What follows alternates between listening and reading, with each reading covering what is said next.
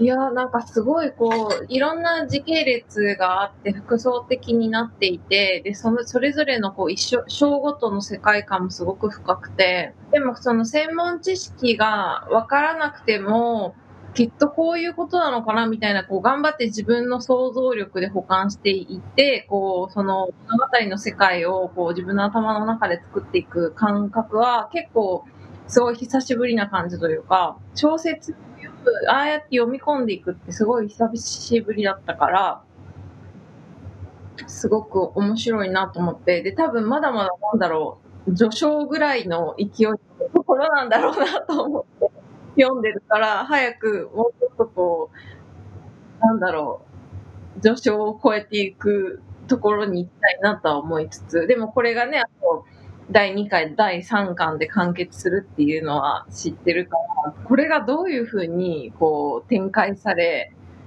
完結を迎えるんだろうっていうのは気になったりするし、あとなんかこれ映画化したい人とかいるんだろうなとか思いながら。うん、でもこれをどうやって映像とかにできるんだろうなとか思ったりもから読んでました。This is R&B ランニングと朝食おはようございます。ランニングと朝食メンバーのソッシーです。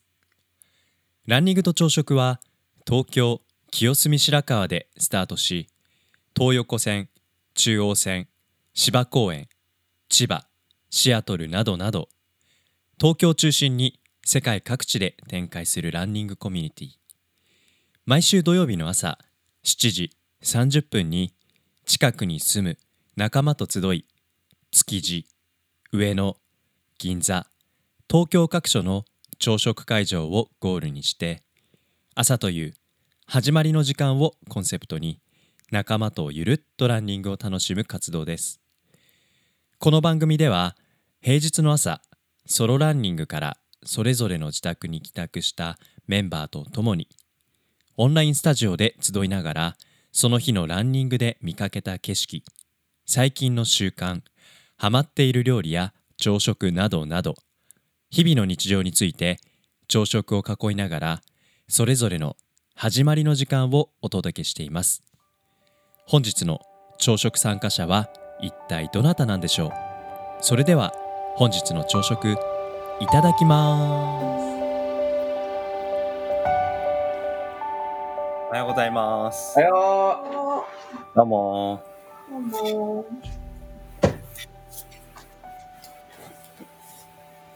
今朝もお疲れ様でした。いや、続いてますね。続いてるね。着々と。もう、それをやらない朝は気持ち悪いぐらいになってるんじゃないですか。なってる。うん。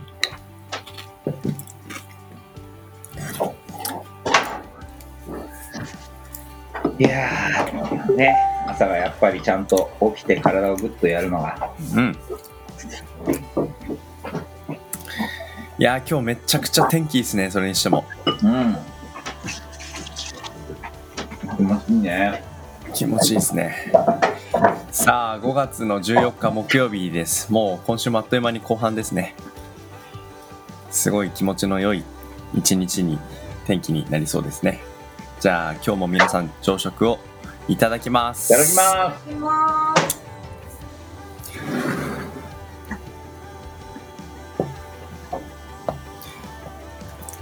今日はみゆきさんはリスナーで入ってる。聞く専門で入ってるって面白いですね。どういう状態なんだろう。うん。ああそっちも今日走っててダラスにあったの？そうなんですよ。あのばったり僕ばったりですね。僕は家の前から隅田川降りて、うん、で流路の方を登ってって、うんうん、で万年橋でしたっけ？あの、うんうん、あそこから清澄公園に戻ってきて一周して、うん、でまあ帰ってこるっていう感じでで家の前走ってたら、うん、向こうからダラスが走ってきて、そうそうそう。奇遇にも6時15分ぐらいかなへえそっちもかなり早く起きてるもんねいつも。何時ぐらいに起きてんの今？今日は5時15分ぐらいでちょっとダラダラして5時45分ぐらいから走ってみた感じ。素晴らしい。うん。そうそうそう。ね。なんか朝早く起きるのが気持ちよくなってきた季節だなと思って。ね。うんこの時期ってね朝あのベッドの上にいるとどどんどん体が熱くなってきて居心地悪いから、うんうん、うん。外の空気をひんやり浴びる方がねなんかよっぽど気持ちいいなーってだね。うん。うんそうそうそう。うんダラスおはよおはようん。おはようございます。うダラスさっきは思いがけずうん。思いがけず say hello でした。うん。じゃあ、アップは、だったり、ねばったりしたね。嬉しかったです。いやうん。あったらもう速攻見せてくれましたよ。ナイキランクラブのアプリを。あきおさんがおすすめしたやつを早速使ってました。写真がなんかそんなだったよね。うんダラスあのナイキのアプリは使い心地どうですか？うんよかった。今日はどのくらい走ったのだろう？6キロ。うん2.6キ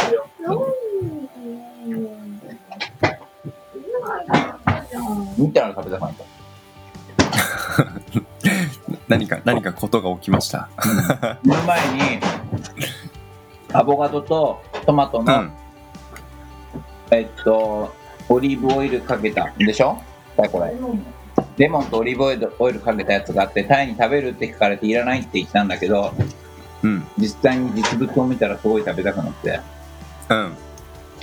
欲しいって言ったらタイになんでよ、さっき言ってよって言われて。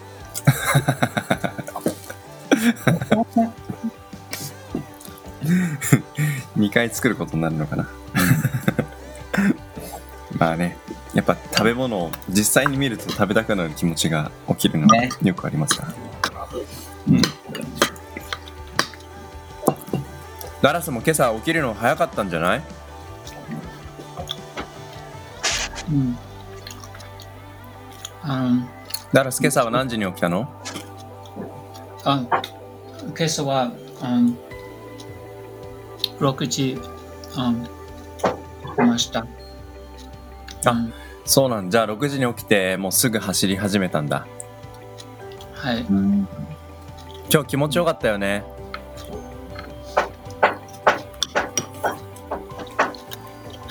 今日風があんまりなくって隅田川の水面水面っていうのかな？水面がすごく静寂でえあんまりその流れがそのあのななないように見えてピタッとなんか止まってるように見えて。で清洲橋もそうだしなんかその奥にある街のビルの景色とかも全部水面にあの反転して映ってー、て。すごい。めちゃくちゃ綺麗だったのね。めちゃくちゃ綺麗でした、ね。あなんか東京のなんかウユニ塩湖並みの なんか景色を朝からえちょっとひんやりした。今朝何16度ぐらいだったかな？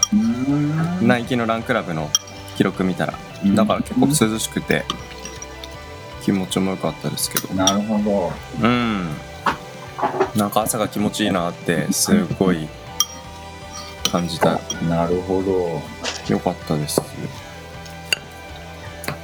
何キロぐらい走ったの、トータルで？僕はね朝今日は2キロ弱ですね。うーん。うん。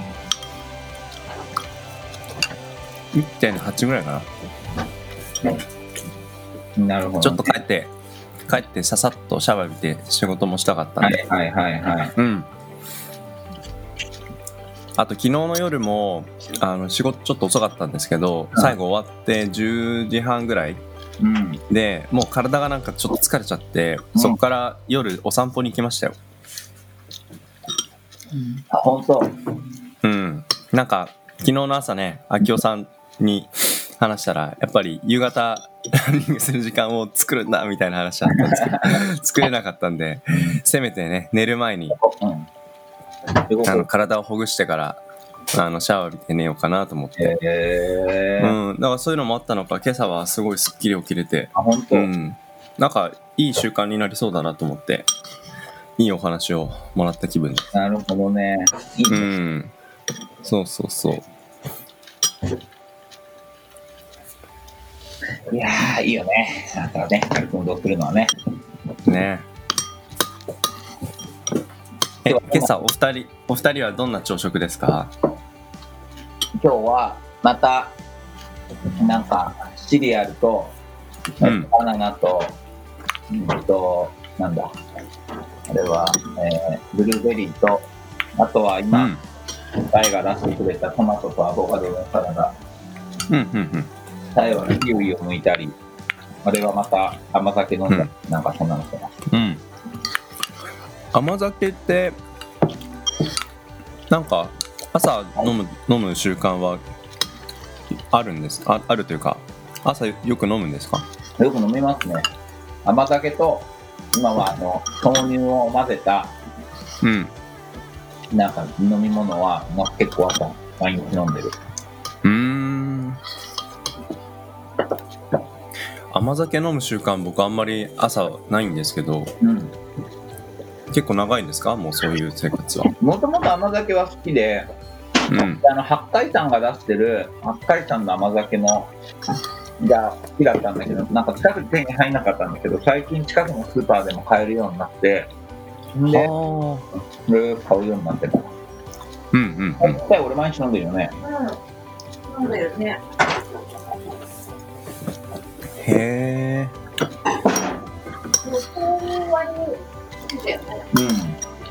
うん。うんなんかは発酵発酵食品だしね、うんお砂糖使ってないですもんねこれそうだね。うん運動後に飲むと美味しいんじゃないですか？いいっすね。いいっすね。うん。うんいいな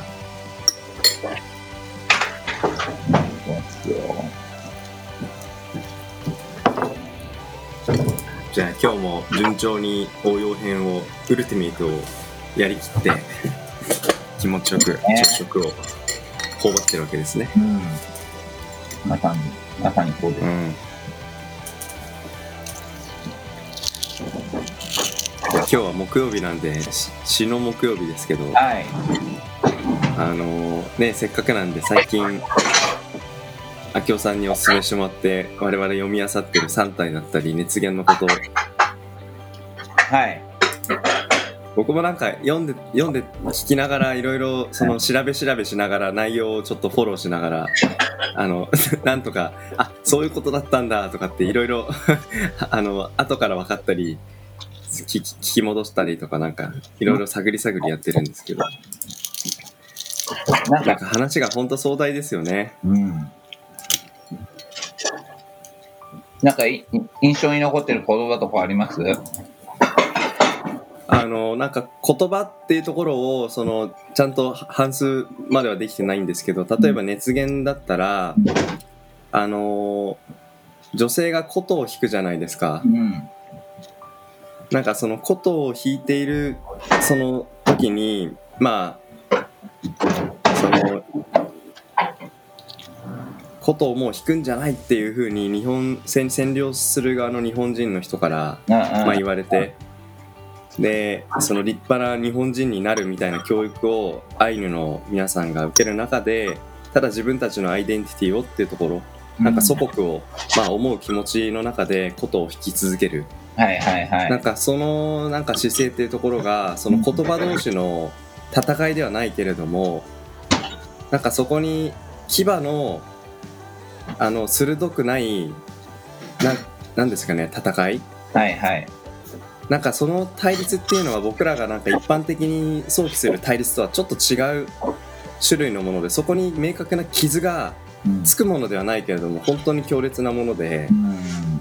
覚悟を感じるというかうん。なんかそれをなんか弾く女性の音色の美しさをなんかティロリロリロティロリルとかってなんかそのナレーションの方が読んでうん。想像するわけなんですけどなんかそこからなんか見えてくるなんかす弾くす演奏者のなんか心情みたいなところは結構しみじみとなんか強く心に残ってますね。うん、なるほど。うん、うん、なんかやっぱりぶ文化文明っていろんなところにありますけどそこになんか故郷とか自分たちのルーツとかなんかそういうところを失うことの危機に直面した人のなんかエネルギーっていうのはとてつもないものがあるなっていうふうに思ったし僕らも今コロナの中でやっぱ失われそうな文化とか生活習慣とかなんかいろいろありますけどそれにやっぱ抗おうとする力っていうのはやっぱ時代の大きな変化の中ですごく現れるんだなっていうふうに感じてますけど、まあ、話を読む中でうん。まさに自分たちの故郷祖国が失われるっていう危機に直面した人の、うん。うん、なんかそういう心のなんか強さというかうん。パワー、うん、なんかみなぎるものを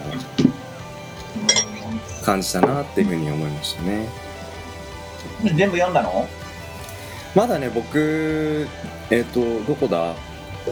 学校作作り始めたぐらいのところかあな、そっかそっかそっか。まだ結構前半の方だと思いますねね。うんまあ後半に行くに従ってもっといろいろな国っていうことに対してのこととか、うんうんもももうちょっと読み進めてほしいですね、ぜひね。おおうん。ぜひぜひうん。なんか、最後の最後でまたこう一個、どんな大事じゃないけど、またありますんで、そこも。みたいですねなんか全体を通しての明夫さんのこの作品への印象っていうのはうん。どういうふうにま振り返ってますか？ね、やっぱりすごいこうね、歴史っていう、歴史と遡った時に、まあ近代国家が台頭してきた中で、えっと、うんまあ、各各国がそのまあ富国強兵をやっぱこう掲げていく。で、そこの背景には、まあ第一次世界大戦だったりとか第二次世界大戦っていうことがあって、で、国土を広げていくっていう中で、まあ、各、えっと、まあ、民族意識みたいなもものがより強く芽生えていくような、まさに時代において、えっと、奪う、奪う側と奪われる側っていう構図だけど、まあでも、ソッシーがその最初の本に読み進めたところの、なんだっけ、えっと、こと、ことを、あの、あの、なんだっけ、トンコリだっけ楽器を弾くところの、はい。あの、うん。だと思うけど、あそこも、なんか単純に日本とアイヌみたいな構造だけではなくて、その中には例えば薩摩と明治政府うん。のものだったりとか、うん。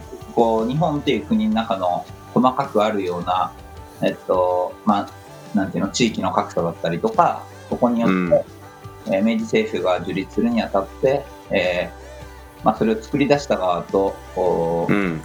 ね、奪われた側とか、もっとこう、構造が複雑な中に置いてっていうのがずっとあそこの話の中ではあるから、うん。何かに正しさを持たせるっていうことではやっぱりないことっていうのがすごく重要なのかなと思うけど、うん。でまあその中でいろいろいろいろあるし実際にそのなんだろうな言語っていうことのスタンダードを決めていくことによって、えー奪われてしまうものもあるけどただそれでも現実に即していくとやっぱり教育っていうものが必要なんだっていうことを、おうんまあ本書随所でこういろいろと話が出てきてそれで学校作っていくっていうのはその奮闘をずっとしていくんだけど、うん。まあなんかそういう、ね、なんだろう、まあ民族としての固有性みたいなことと同時に、とはいえこう現実に即した上で、えーうん。どういう力をまあつけていくことが重要なんだっていう、そのなんか割り切らなきゃいけないことっていうのかな、うんうんその両方をちゃんとこう見ていくことが重要な気がした。まあ、うん。そうですね。うん。割り切れなさをこうなんかどうしたら超えられるかとか割り切れるかってことを振り返るとか、うん。そのね、あの、最初の方のシーンで、えっと、主人公の奥さんとかが死んじゃうじゃん？そうですね。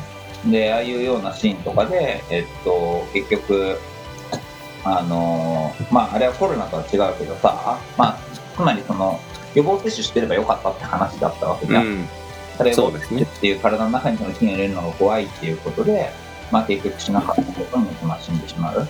でまあそれも無知だったとか、近代科学を知らなかったって言ってしまえばそれだそれまでだけど、もちろんそれは、そもそもそういうものをそういうまさにその今のものじゃないけど金を持ち込むことがなければ発生しなかったことだしうん。現実に即して言うと発生してしまうっていう状況になった時にやっぱり自分たちの文化にはないこととか知らないことにうん。飛び込めるか飛び込めないかっていうことうん。やっぱりこう生死を分けることもあるだろうし。うん。なんか逆に近代文化がっていうと近代国家が持ったものによって失われてしまってる感覚だったりもあったりするわけじゃない？うんうんうん。どちらかが正しいとかではないことの狭間をずっとあの物語が多分辿っているし、うん。その当事者のどの視点に立って見るかによって、作詞うん側なのか下側なのかっていうこともあるけど、まあ最後は、ちょっとこう、まあどんでん返しがあるから、まあそこはね、少しまで読んでないですけど、にしておいてほしいと思うそうですね。うん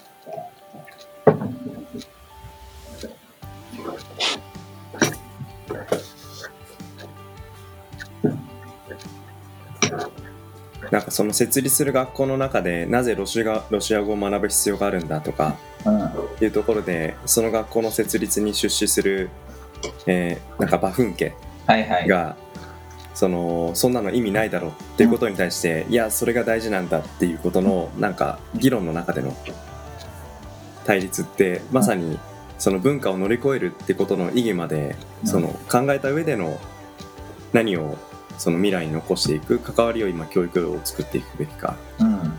なんかそういうところの議論がどうしても平行線のまま続く時間が流れるところがうん。あのところにあったなと思ってて、うん。うん、でそれを利益っていうことだけでうん。その自分たちの部族が食べれるっていうことだけを考えると確かに必要性っていうのはそこまで高くないんだろうなとは思うんですけど、うん。まあ、今京さんが言ったようなその文化を乗り越えることでしか生存ができないとか危機を乗り越えることができないっていうことに対して新しい文明文化考え方を受け入れていくっていうことの間口を広く持つ。ということのなんか意義をその持つことのまあスタート始まりの部分っていうことで、まあ、起きる、まあ、対立、まあ、そこっていうのは決してあの時代だけの声のものではないんだろうなっていうふうに今聞きながら改めて思いますね。そうだね。まあ、そこでもね、バフン家の、バフン家は、まあ、俺がその搾取なんてすることはないと。ね。あその、うん自分が会社やってるのはアイヌの人たちがアイヌとして生きるためだっていうようなことを言うじゃない？はい。だからまあ、それは一人の経営者としての、まあ、なんていうのかな、教授っていうことがあるし、でもじゃあ、うんあとね、彼がいなくなった世界のことも考えたときに、まあ、どうある種しなければいけないのかっていうこと。で、結局うん。まあ、今のその近代国家とかっていう、その近代っていうところに限ったベクトルとしてはそうかもしれないけど、もっと多分長い時間軸で見たら、やっぱり人間っていうところは、その、他の動物に比べて、ね、体が強いわけではないし、うん。強いわけでもないし、えっと、うん。やっぱりある種そのこう何かに迫害されたそれは自然環境も含めてからこう適応してきたっていう能力が一番すごいんだろうなっていうふうに思うからうん。それはねなんかその適応する力っていうところをどうまあうん持ち得るかだよね。その精神性も含めて。うん。重要な気がするね。それは今の我々も含めて、特にうん今の後の世界とかだったら、もちろんそれは一つはテクノロジーってことに対してもそうだし、一方でそのね、改めてその一人の人間としてどう生を全うするかってことを考えた時の、うんやっぱ好奇心と適応力というか、そこはすごい、うん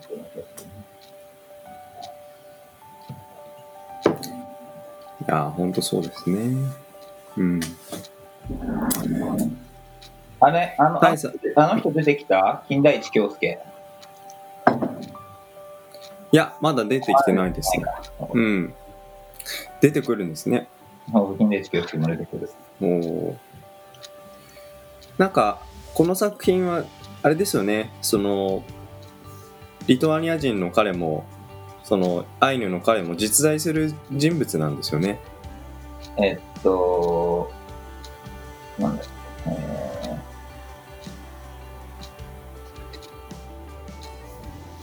あれか、えっと、ブロニスワフ・ピウスキでピウス付きと、えー、弥生マネ服でしたっうん、そうそうそう。ん。そう。まあそこに近代地気をつけも出てくる。そううん。結構実在の人も多かったりするよね。あと、この後、ねまあ、別なシーンで結構有名な、えーはい人の注意が出てきたりとか。うん。そうそう。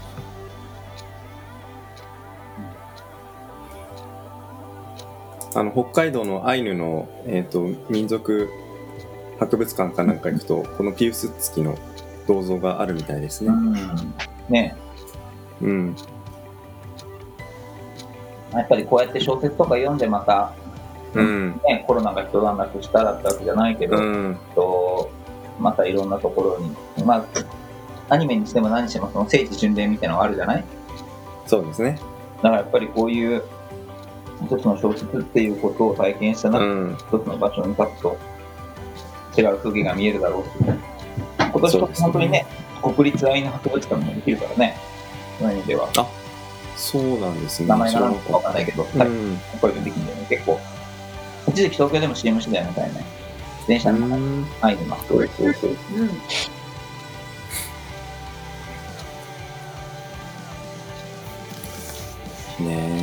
いやーなんかあここ最近あんまり小説とか読んでなかったんですけどはい。こういうお話までできるとなんかもっともっとなんか読んでなんか皆さんの話をたくさん聞きながらいろいろ感じたいなって改めて思いましたまあ、多分これがブッククラブがずっと、ねあの開かれてる理由だろうね。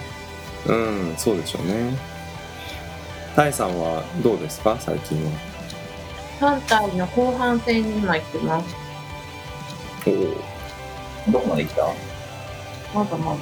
なんだあの、この前行ったとこから進んではない。もう一回入ったから進んで。ああ、あれからちょっと進んで、あの、もう一回再ログインしてるから。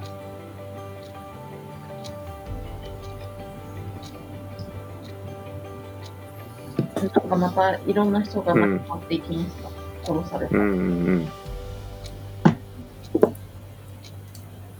なんか静かな。ソシ、そうか、ソシは3体は終わったのか。3体は、えー終わりましたあうん。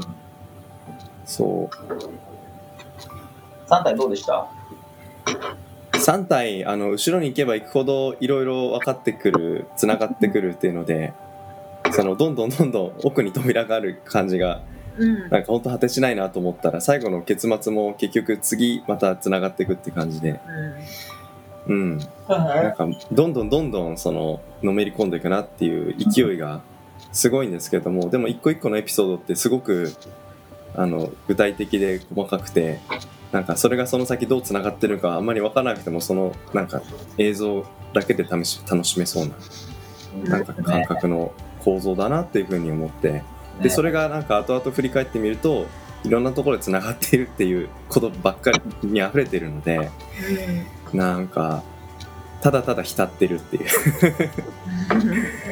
うん。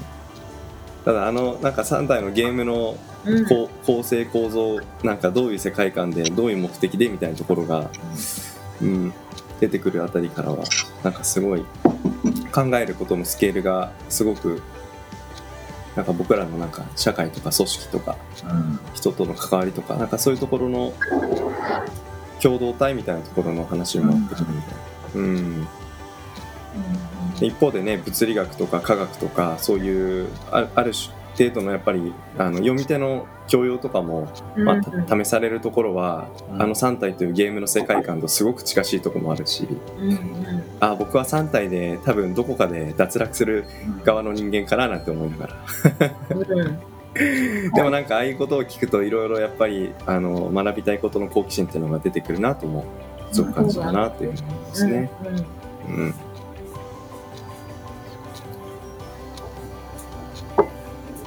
大さん今よ読み進めているところまででうん。なんかどんな風に受け止めてますか、いやなんかすごいこうじじいろんな時系列があって複層的になっていてでそのそれぞれのこう一緒章ごとの世界観もすごく深くて。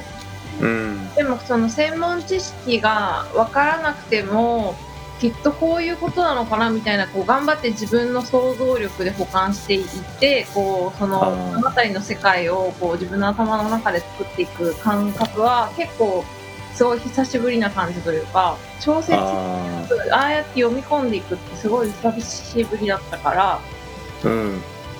すごく面白いなと思ってで多分まだまだなんだろう、序章ぐらいの勢いってところなんだろうなと思って読んでるから早くもうちょっとこうん。うなんだろう序章を超えていくところに行きたいなとは思いつつ、でもこれがね、うん。あと第2回第3巻で完結するっていうのは知ってるから、う。ん。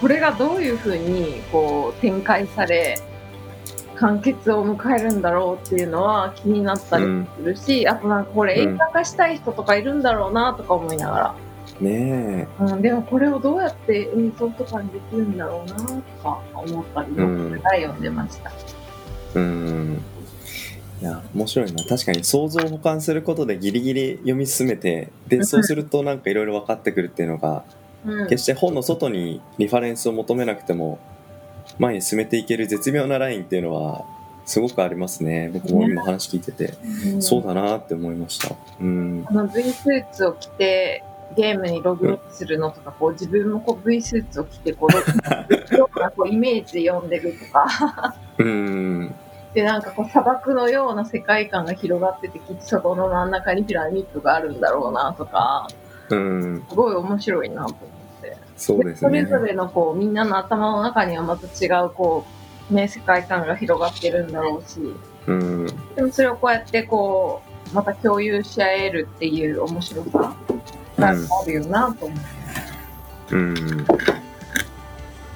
あの V ログアウトするときそのちょっと汗だくになってる感覚とかもなんかうんセットであの読んでると感情として湧き上がってくる感じありますよね。そうだね。うん。あきおさんはどうですか？そうだね、もう、あのー第2、第3はより早く見たいよね。そういう形になっていく。え、3体うんの話でしょ、うん ?3 体そうだね。うん、やっぱり、あそこでの終わり方っていうのと、やっぱりこう、まあ、本当にあれは、あこういう風な形でしかなかったんだっていうことと、なんか、まあ、まだ最後ね、まだ全然読んでないからね。ちょっとあの来週の木曜日までにはもう絶対読み終えてるはずなので、その最後の終わり方みたいなのはもうちょっと話したい。なんか終わりがこう、うんあのさそうそう、なんかそこが分かってくるかっていうのですね。描き方がね、まあ、今のは結構割と過去のその文化大革命に始まるところからうん全体物理学だったりの話とかになっていくと、あとどこまでのその、なんていうの、今の科学的な事実に基づいて書かれるのかっていうのがなんか楽しみ。うん。そうですね。うん。これが終わったら熱源に進む。なんかその進め方なくていいけど、宝島も面白かったからね。宝島も嬉しい。うん。え、秋吉さん何読んでる今宝島終わって、次は、えーっと、次の小説でしょ、うん、雪かな。もう基本的になんか走りながら聞くのは小説にしてるから、今は、そうだね、えっと、雪だね。オルハン・パムクっていうトルコの小説家の雪っていう小説ですね。それは何で知ったんですかあオルハン・パムクは有名だよ。ノーベル賞取ってるから。うん、でもそれをそこに読もうと思ったら、いや、オルハン・パムクの俺、えっと、赤のなんとかってやつは持ってて、で、それ前読んでて、で、なんか最近、なんかそのオーディブルって本当に調べてた時に、なんか、あの、まあ割とその、なんだろう、熱源といい、宝島といい、その、まあ民族と、うんえっと、その社会みたいなことっていうことで描かれているものを続けて読んでる中で、もうちょっと違うベクトルでその個人とかね、そういうところの社会の関係のを描くような、まあ社会派というか、そういうことに関しての小説読みたいなと思ってる時に、アランパムスの名前久々に見たらすごい隆起読んでないなと思ったから、うんうんうん。いいかなと思って。なるほどね。うん。面白い。まあでも本当にそうですね。あの、その人あるですかで、こういうふうな人でっていうところで、まだそうされてるのでは全然、なんとも言えない。なるほど。ねさあちょっと俺そろそろ行きます。9時、10、うん今日一回外に出なきゃいけないんで、準備おそうなんですね。クリスマス会。ダラスごめん、今日なんかたくさん喋っちゃった。いいです。大丈夫？ナラスもぜひちょっとほ読んだ本についてまた来週木曜日一緒にお話できたら嬉しい。あ来週木木曜日。木曜日はねいつもほそうそう本のお話とかしてるんです。ね。うん。うん。うんまたお話ししましょう。ですしまた朝ランニングでね道でばったりやったらお話ししましょね。う。ね。じゃあ4月あごめんなさい。また4月が頭でこれもう全然5月も5月の14日木曜日今週も後半の、えー、と入ってますけど、えー今日もすごく天気がいいので皆さんはい気持ちの良い一日を過ごしましょう。それでは今日の朝食ごちそうさまでした。ごちそうさまでした。